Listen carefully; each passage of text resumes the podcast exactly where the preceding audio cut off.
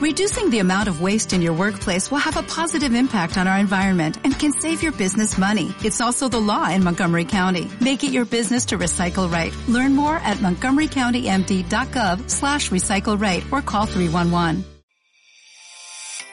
Hola a todos, soy Estefanía Blanco, farmacéutica, óptica y nutricionista, apasionada de la dermofarmacia y el cuidado de la piel. Bienvenidos a la segunda temporada de mi podcast. En esta nueva temporada hablaremos de cuidado de la piel, belleza, tendencias y ciencia. Contaré con la participación de referentes en los diferentes campos que me ayudarán a compartir conocimientos, desmontar mitos y acercaros un poco más a estos mundos. No te pierdas detalle. Empezamos. Hola a todos y bienvenidos al capítulo 2 de esta nueva temporada de mi podcast. Hoy tengo el placer de contar con la participación de Eduardo Senante, de Farmacia Senante, una de las personas más apasionadas por el cuidado de la piel que conozco. ¿Qué tal, Eduardo? Muy bien, Estefanía, encantado de estar aquí. Encantada yo también de que estés. Bueno, en el día de hoy os traemos un tema de especial interés y sobre el que todavía siguen quedando muchísimas dudas que recibimos cada día. El tema es los famosos retinoides, que ya sabéis que abarcan muchos tipos de ellos, como el retinol, el retinil palmitate, el retinaldehído. Pero esta vez vamos a hablar de ellos desde un punto de vista muy diferente al que ya abordamos en el podcast de la temporada 1 con Fátima de Farmacia Gómezulla. En este caso no vamos a hablar tanto de sus propiedades y de los tipos, sino que vamos a analizar un poco el comportamiento del mercado. Cómo parece que los retinoides se han posicionado como un básico e indispensable en cualquier rutina de belleza. Antes de nada, Eduardo, y a modo resumen, y aunque no nos vayamos a centrar en el día de hoy en eso, cuéntanos un poco por qué los retinoides están tan de moda, qué es lo que hace que todo el mundo quiera incluirlos. Bueno, pues desde luego, en mi opinión, es, es por dos motivos. Primero, porque es uno de los activos cosméticos eh, con más con más efectos y de los que tiene más evidencia científica. Eh, yo le llamo, bueno, es el gold estándar de la cosmética que se llama. Eh, y entonces, pues igual sirve para un acné, que para arrugas, que para pigmentación. Eh, con lo cual yo creo que es un activo muy utilizado tanto por dermatólogos como en la cosmética en general. O sea que, aparte de esa evidencia científica de la que nos estás hablando, como nos has dicho, tiene muchísimas aplicaciones en muchísimos campos. ¿Nos puedes decir a nivel belleza, ya no, no tanto si lo orientamos para una patología, pero a nivel belleza, qué es lo que puede esperar una persona que empiece a utilizar un retinoide? Pues sí, la verdad es que la introducción de los retinoides sobre todo nos va a mejorar lo que es, por una parte, nos aumenta la producción de colágeno, con lo cual vamos a tener una piel mejor formada, vamos a decirlo. También mejora la pigmentación, mejora el acné y disminuye las arrugas. Yo ya sabes que me gusta ser un poco así gamberrete a veces y una vez de hecho ya hice una, un post, bueno, unos stories donde decía, ¿tienes problemas de pareja? Utiliza retinoides no llegas a fin de mes, utiliza retinoides. Bueno, es como que sirve para todo, eso sí, siempre que esté bien pautado y por un profesional. Y ahora sobre eso, sobre lo que vamos a extendernos un poco más en el post de hoy, en, el, en el podcast de hoy, pero no sin antes em, comentar un tema que me parece muy interesante, que creo que quizás nosotros estemos teniendo algo de culpa. ¿Crees que quizás las personas que al final estamos divulgando sobre activos cosméticos, las personas que estamos generando contenido sobre ellos, nos estamos olvidando resaltar un poco más la indicación de los activos? O sea, estamos resaltando mucho las propiedades y los beneficios que tienen, muchos de los que acabas de comentar, pero se nos está olvidando focalizarlos un poco y por eso realmente todo el mundo quiere introducirlos en su rutina. Completamente de acuerdo contigo, Estefanía. ¿eh? ¿eh? la verdad es que cuando, bueno, seguro que te pasa a ti también. A mí cuando hay gente que me pregunta, pues, productos cosméticos a utilizar y me dicen, pero Eduardo, quiero utilizar un retinoide. Pues, desde luego, hay que indagar un poquito más y ver si realmente las necesidades de esa piel es, necesita un retinoide. Es decir, yo he visto pieles, bueno, he visto, me refiero, eh, me han dicho gente que quería utilizar un retinoide, pero las necesidades que tenían eran de otro tipo o tenían la piel de un tipo que no permitía utilizar un retinoide fuerte o lo habían utilizado previamente y les había dado problemas o realmente para los objetivos que querían a lo mejor de luminosidad era más indicado utilizar un alfa hidroxiácido o si querían mejorar la firmeza, pues ya sabes, era mejor utilizar un péptido, un DMAE. Es decir, es tan genial, desde luego es el, como he dicho antes, el gold estándar de la cosmética, pero eso no implica que tengan que estar presentes en todas las rutinas cosméticas. Exacto, esto yo creo que es una idea que mm, estamos fracasando un poco al transmitirla y que tiene que quedar súper clara porque sí que es cierto que al final nos estamos encontrando con cualquier tipo de piel, cualquier, y con cualquier tipo de piel, y cuando me refiero a cualquier tipo de piel me refiero a pieles con diferentes necesidades, con un retinoide que al final realmente muchos de ellos no lo necesitan. Entonces, me parece que lo has explicado fenomenal y lo que creo que debemos hacer es seguir pues promocionando esto, que no son para todas las necesidades y que sí que es cierto que aunque sea un activo con muchísima evidencia, hay personas para las que está indicado y hay personas para las que no. Simplemente eso. Completamente de acuerdo. Sí, sí, aparte es que es, cierto que el tema de los retinoides está siempre muy candente en el tema de la cosmética en general. Y está tan candente que ya sabes que la semana pasada creo que fue la gurú de la una de las gurús de, las de la cosmética en Estados Unidos, Tata Harper, que tiene su marca propia de cosmética, y dos de las beauty coaches que llaman ahora de las celebrities en Estados Unidos, pues han empezado a decir encima que los retinoides no hay que utilizarlos de continuo eh, y de hecho casi recomiendan no utilizarlos porque disminuyen el grosor de la piel, con lo cual envejeces con mayor facilidad, cosa que yo completamente, desde mi punto de vista, desmiento. Eh, es cierto que los retinoides pueden disminuir el grosor de la piel, pero sobre todo al principio porque afinan la piel, porque eliminan células muertas, la esfolian, pero después al activar la síntesis del colágeno, si los tratamientos se hacen bien, de hecho la piel gana grosor. Con lo cual, ya digo que hay una verdadera revolución también en Estados Unidos con este tema que llegará a España, el tema de que si los retinoides te hacen envejecer más, cosa que antes nunca se hubiera podido pensar que alguien lo dijera, alguien que es con conocimiento. Pero yo, desde mi punto de vista, no estoy de acuerdo con esta percepción que viene de, de cierta gente de la cosmética en Estados Unidos. Perfecto. Y volviendo un poco al tema anterior en el que estábamos comentando, pues que había muchas personas con los retinoides dentro de sus rutinas, cuando no las necesiten, no las necesitan. Eh, también yo lo que estoy percibiendo de lo que me estoy dando cuenta es que al final eh, muchas personas que están utilizando retinoides lo utilizan por iniciativa propia, sin realmente recomendación y asesoramiento de un profesional que sepa sobre este tema y se están obteniendo eh, resultados más perjudiciales que beneficiosos por una mala pauta o incluso mm, por una mala recomendación. ¿Estás de acuerdo con esto? ¿Te has encontrado tú en tu día a día algunas personas que estén teniendo pues efectos asociados al uso de retinoides mal pautados? Em, sí, sí. Cuéntame sí, yo, ¿Qué es lo que te yo, yo, te, yo, te, puedo hablar primero de mi experiencia personal propia. Yo, yo cuando hace años, cuando no conocía tanto los activos cosméticos, pues es cierto que empecé a utilizar retinoides. ¿Qué me ocurrió? Pues que como nadie me los pautó y como los efectos secundarios, ya sabes, de los retinoides muchas veces normalmente aparecen a partir de las dos semanas, del 14, 15 días a veces, eh, pues yo pues empecé y primero cada dos días, luego como no me daba reacción cada día sí, día no, luego todos los días y bueno, que me quedé con la piel despellejada completamente, inflamados los ojos, es decir, tengo un malísimo recuerdo de ello nosotros somos los primeros culpables que a veces es cierto que recomendamos a nivel de los perfiles pues activos potentes con elevadas concentraciones de retinoides, pero yo el primero me da culpa también, se nos olvida digamos, incidir un poco en que todos este tipo de activos tienen que ser pautados por un profesional. Es decir, no es lo mismo que alguien, con todo mi respeto, se aplique un DMAE a mansalva. No, en principio no le tiene por qué dar ningún problema. Pero con un retinoide sí que es cierto que los efectos secundarios de eh, sequedad, de enrojecimiento y de inflamación de la piel, pues pueden ser realmente importantes y hay que, tener, hay que considerarlos y tener siempre un profesional de la mano que te ayude en este proceso. Estamos hablando sobre todo del proceso de adaptación en el cual la piel no está retinizada, como se suele decir, y hasta que la piel se adapta sí que pueden encontrarse este tipo de reacciones pues un poco adversas al uso de este activo tan potente, porque Tal y como os ha comentado Eduardo y ya hemos dicho muchas veces, los retinoides son precisamente uno de los activos con mayor evidencia porque tienen mucha capacidad de penetración y tienen unas propiedades muy intensas. Son capaces de, al final, em, resetear la piel. Entonces, eh, esto tiene sus ventajas, de las que ya hemos hablado, y sus inconvenientes, que tienen un poder irritante importante. Dicho lo cual, eh, y, volviendo a la pregunta anterior, yo también en mi caso me he encontrado muchísimas pieles súper sensibilizadas por el, por el uso de retinoides con comentarios del tipo de me arde la cara, pero no pasa nada, Estefanía, me arde, pero es que me da igual que me arda porque yo quiero seguir utilizando los retinoides. Y lo que tenemos que entender es que esto mm, no es normal. Sí que es verdad que en las primeras semanas puede haber este periodo de adaptación, pero que una vez que la piel se nos normalice, se nos adapta, esto no tiene que mantenerse en el tiempo y si se mantiene en el tiempo es porque algo estamos haciendo mal.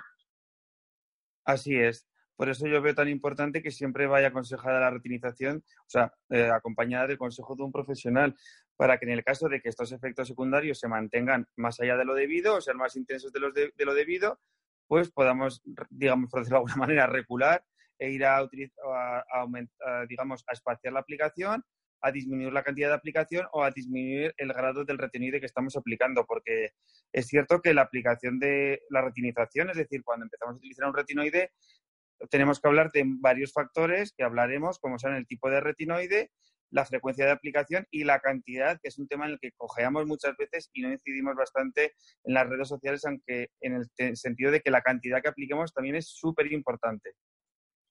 Vale, ya adentrándonos más en este tema y para dar consejos más prácticos, que al final es lo que la gente anda buscando, eh, vamos a, vamos a, como a dividir, el, ahora vamos a desarrollar tres grandes bloques, como acabas de decir, el tipo de retinoide, la forma de aplicación de ese retinoide y, la cantidad que debemos aplicar.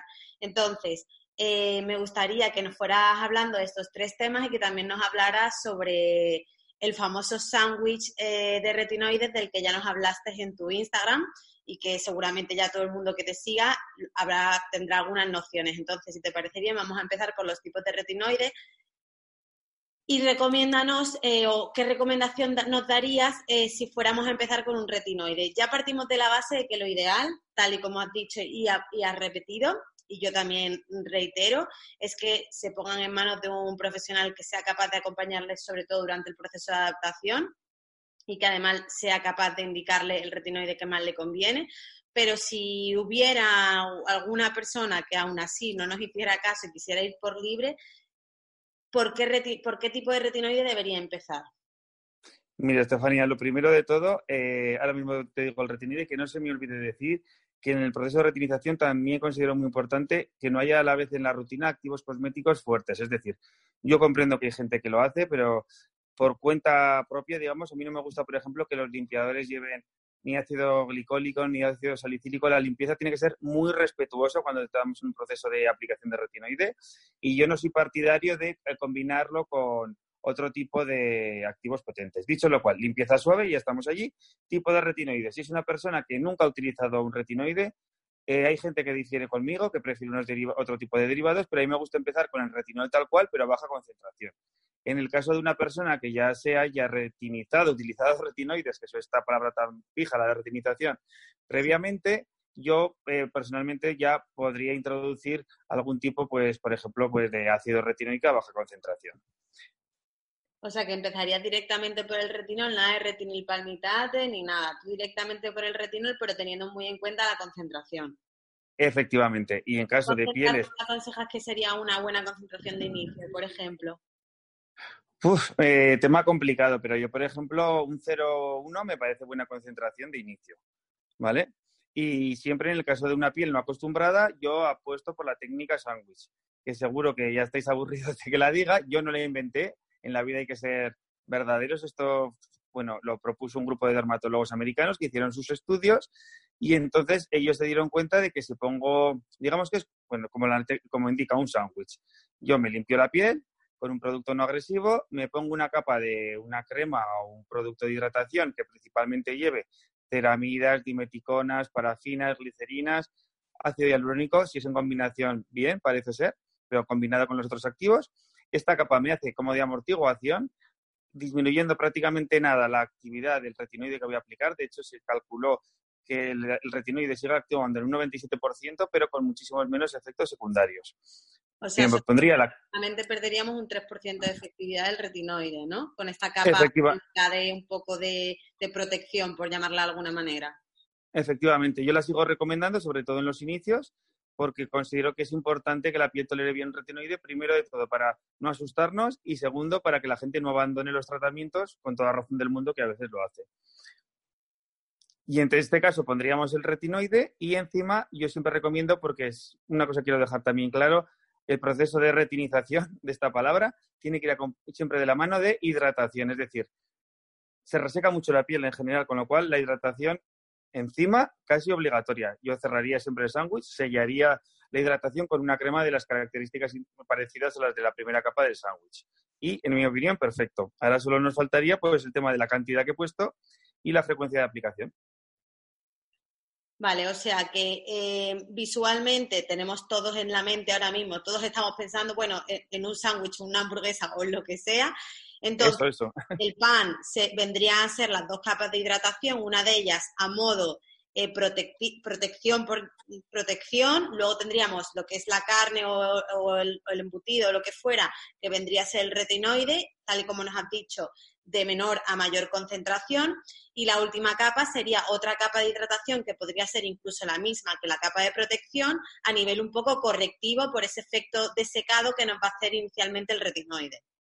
Así es, aparte tenemos que decir que este sándwich no engorda, con lo cual viva el sándwich de retinoide. Exacto, exacto.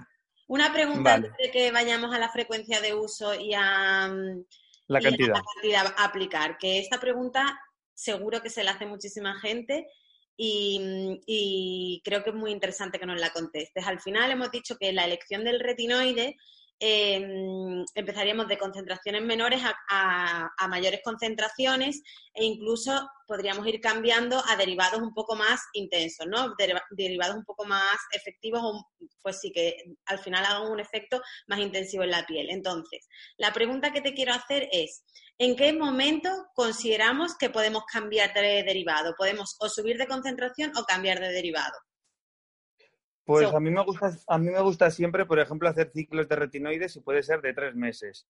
Es lo que yo recomiendo. Una vez acabado un ciclo de tres meses con el mismo tipo de retinoide, yo soy partidario de si la gente quiere seguir. Yo siempre recomiendo descansar un poquito, pero bueno, hay gente que quiere seguir. Entonces, si la piel, eh, los efectos secundarios ya han desaparecido, es decir, solo han sido las primeras semanas, no me noto la piel extremadamente reseca ni especialmente irritada, pues yo considero que es el momento de subir, por ejemplo, de concentración de retinol o gente que quiere pasarse directamente a un ácido retinoico, pues acompañarles en ese paso. Yo creo que primero hacer un ciclo de tres meses y en función del resultado sobre la piel directa de la persona, pues ya tomar la decisión de si continuar la misma dosis o dar un paso en el siguiente en dosis o en escalón de potencia. Perfecto. Ahora, eh, con, lo que has dicho, yo sí quiero aclarar una cosa que, hay muchas personas que no lo saben y creo que es interesante que también lo comentemos, que es que si hacemos descansos, como nos ha, como a veces hay personas que hacen descansos con el uso de retinoides porque a lo mejor su piel no se ha terminado de adaptar, justo empieza el verano y no quiere tener la piel irritada para mm, prevenir una posible hiperpigmentación posinflamatoria o lo que sea, pues si hacemos este descanso, que sepáis que la vuelta al retinoide, si decidierais volver al retinoide después del verano, el proceso de adaptación se repite. La piel no tiene memoria como tiene para otras cosas de ese proceso de adaptación previo que sí que ha experimentado. Es decir, si ahora em, estamos preverano y utilizamos un retinoide y no conseguimos adaptarnos del todo y por lo que sea en verano decidimos interrumpirlo y lo retomamos posverano, posverano vamos a tener que atravesar otra vez la misma, pues el mismo proceso de retinización que, que, habíamos experimentado antes. Eso por un lado. Y luego, por otro lado, también es muy interesante que sepáis que em, se considera que el, como la eficacia máxima del retinoide, los máximos em, resultados del retinoide se obtienen al año. A partir de ahí no se obtiene nada más. No, o sea, mm. porque estés utilizando durante 10 años no vas a obtener mejores resultados.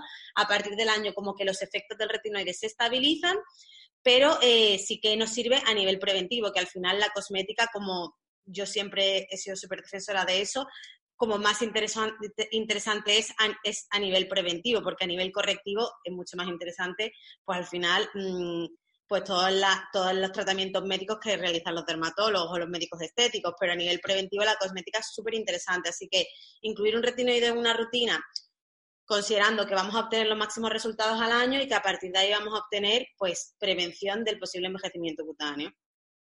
Efectivamente, eh, el proceso de retinización no es un sprint, siempre hay que decirlo, es una carrera de fondo, vamos a decirlo.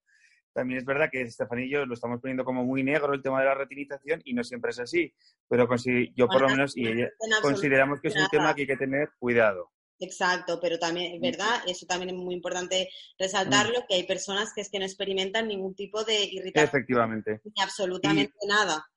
Exactamente, y decir simplemente que uno de los activos que más se le está dando pues, eh, furor a, la hora de descansar de retinoides, se ha visto que es el ácido acelaico en elevada concentración. Mantiene muy bien el efecto de la piel. Está claro que no va a ser un retinoide, ni mucho menos, pero se está viendo que el mejor activo para mantener el efecto del retinoide durante más tiempo es ácido acelaico a partir del 10%. Muy interesante este apunte la mm. verdad. Mm. bueno, continuamos. Ahora vamos a hablar un poquito de mm, pues de la frecuencia de uso. Como una vez que ya tengo claro cómo lo voy a, el que voy a elegir, ya he elegido el que, el que, el justo, el uno a bajita concentración, lo tengo ya, ya voy a hacer la técnica del sándwich, ya tengo mi cremita hidratante también para hacer la técnica del sándwich. Y ahora, ¿qué hago? ¿Me lo pongo todos los días? ¿Cómo va esto?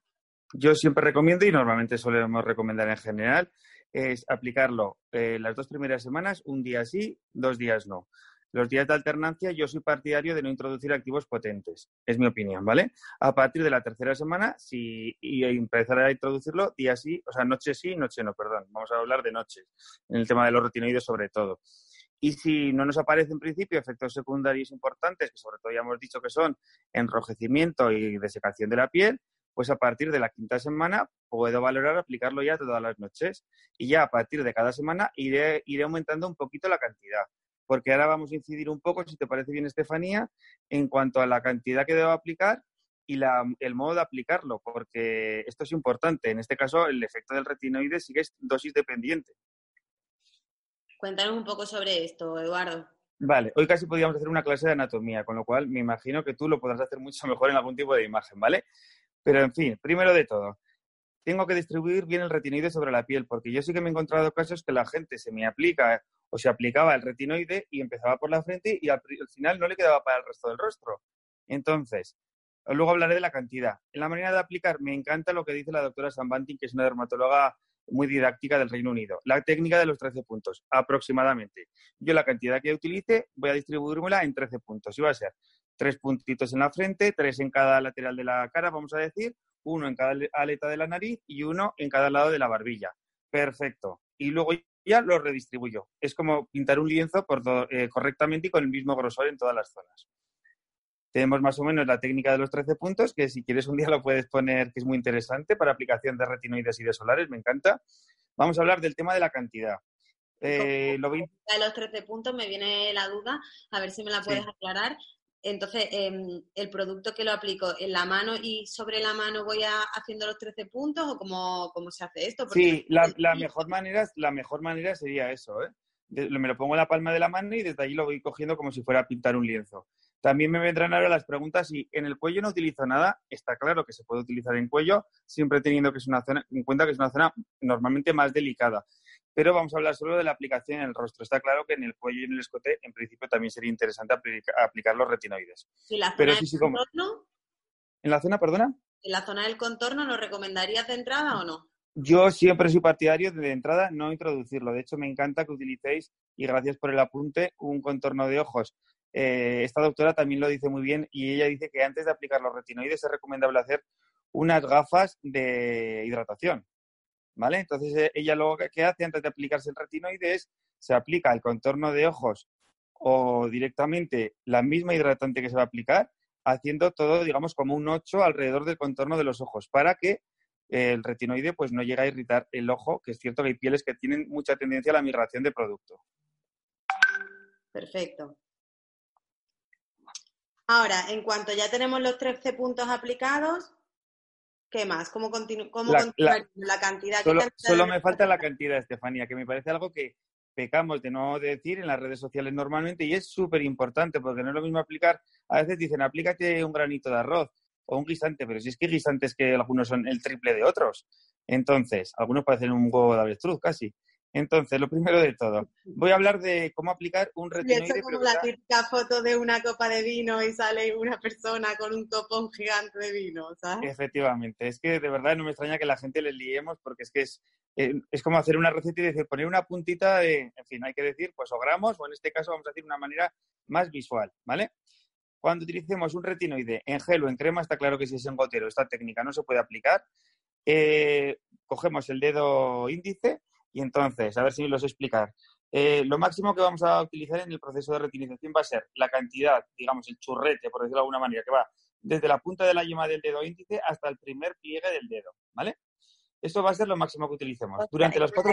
Y de ahí tenemos que sacar 13 puntos. No, no, no. Las cuatro primeras semanas solo vamos a utilizar la mitad de ese trocito, Estefania. Ah, vale, perfecto. O sea, el tema de los 13 puntos vendría a ser cuando ya estemos adaptados, ¿no? Ya estemos retinizados. No, no, no, no. Yo lo hago desde un principio, ¿eh? Estefanía. Simplemente que la técnica de los 13 puntos al principio lo voy a hacer con una cantidad más pequeñita y conforme se vaya adaptando a mi piel, pues voy a llegar a como máximo a utilizar el trocito que va hasta, hasta el primer pliegue del dedo índice, ¿vale? Es decir, yo primer día que me voy a aplicar mi retinoide, pues cojo el churrito veo más o menos si voy desde la yema del punta de la yema del dedo índice hasta la mitad. O sea, si hago un trozo que fuera desde la punta de la yema del dedo índice hasta el primer pliegue, pues de ese trozo solo voy a cubrir de producto la mitad de ese trocito, ¿vale? Si no, podemos poner alguna imagen gráfica para que la gente lo vea. Con ese, ese trocito voy a estar cuatro semanas. A partir de la quinta semana, y si todo el proceso de adaptación va bien, pues cada semana voy añadiendo un poquito, un poquito, un poquito, hasta que llegará un día que llegue a utilizar todas las noches el trozo de retinoide que va desde la punta de la yema hasta el primer pliegue del dedo índice. Nunca más, porque no por utilizar más de esta cantidad vamos a conseguir más efectos. De hecho, lo que vamos a conseguir es más efectos secundarios. Ese también es otro apunte súper interesante, que no os penséis que por echaros más vais a conseguir más resultados. Súper importante. Efectivamente. Mm. Y luego, ya que tenemos claro absolutamente todo, ya el tipo de retinoide que tenemos que elegir, tenemos claro también la técnica que vamos a utilizar, la técnica de sándwich, que tampoco mm, hay, que decir que no es una técnica que se haya, haya que utilizarla sí o sí. Hay personas que pueden obviar esa primera capa de protección y únicamente utilizar la capa del retinoide y la capa de como corrección hidratación última, que esa sí es súper importante. Luego tenemos también la técnica de los 13 puntos de la que nos has hablado y la cantidad que tenemos que añadir. Ahora, hemos pasado así un poco por encima, pero mm, para nosotros a lo mejor es muy evidente, pero habrá personas para las cuales no sea tan evidente el por qué es tan importante aplicar el retinoide por la noche y no por la mañana.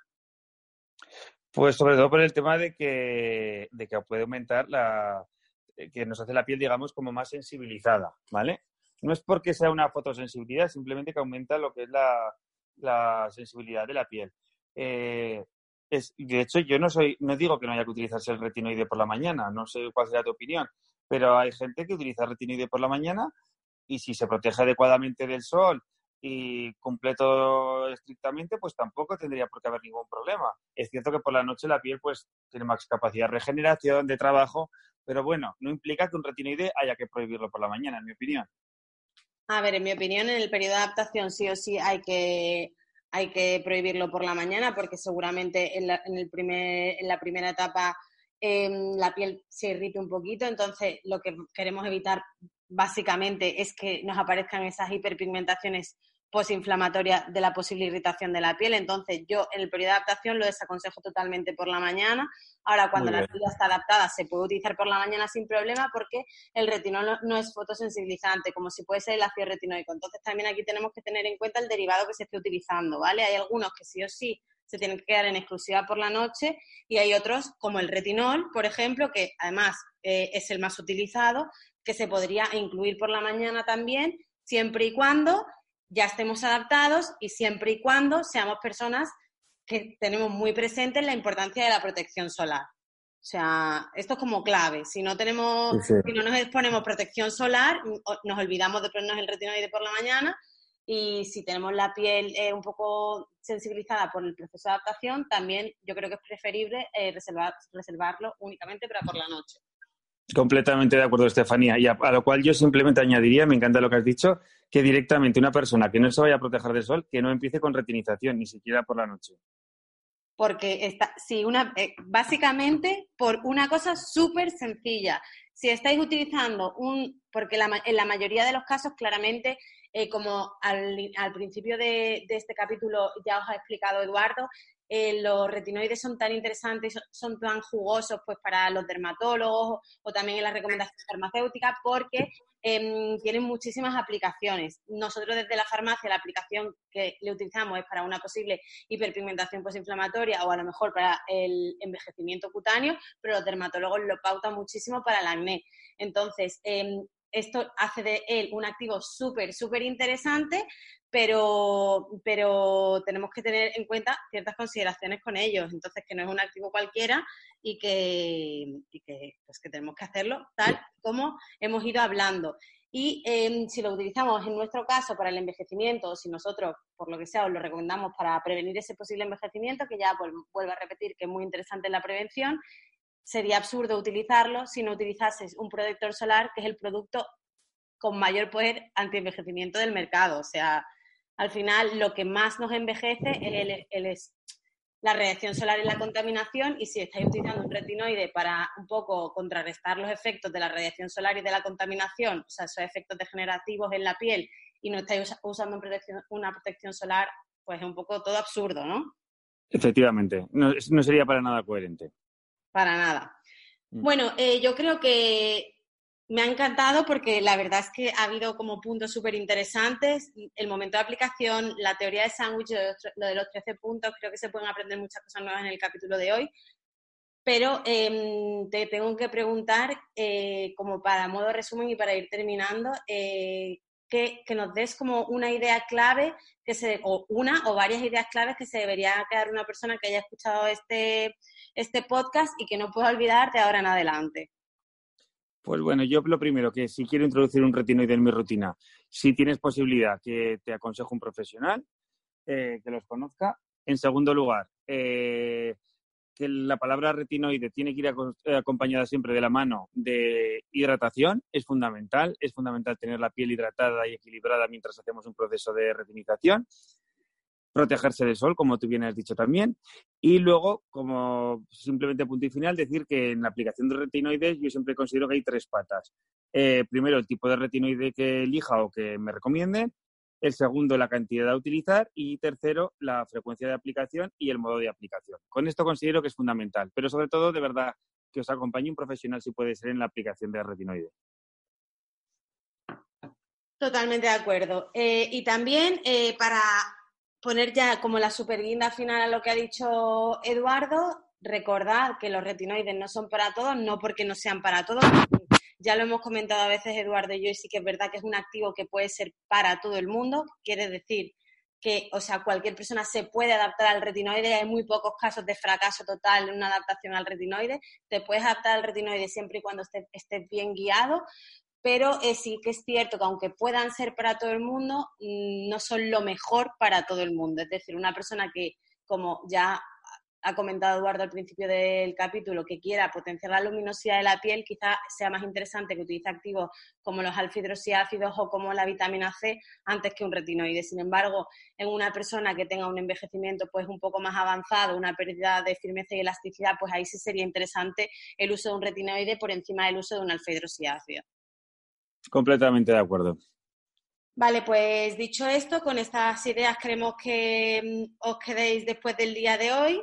Aún así, seguramente habrá habido mil cosas que se nos hayan quedado en el tintero. Tenéis a Eduardo disponible a través de su Instagram, en el Instagram de Farmacia Senante, y a mí, como siempre, en mi Instagram también. Así que muchísimas gracias a todos por estar ahí y escucharnos y aprender con nosotros. Estamos encantados de poder enseñar y poder acercarnos a vosotros de esta manera. Y, por supuesto, muchísimas gracias a Eduardo por tu colaboración. He aprendido mucho, me ha servido mucho y me ha encantado. Muchísimas gracias a ti, Estefanía, por darme la oportunidad. La verdad es que siempre es un placer estar con gente como tú y también muchísimas gracias a toda la gente que hayáis oído este podcast de hoy, porque la verdad es que yo creo que es eso, lo que ha dicho Estefanía. Es fundamental eh, informar, comunicar, divulgar y bueno, que para eso estamos y nos encanta, ¿verdad, Estefanía? Por supuesto. pues nada, muchas gracias y hasta la próxima.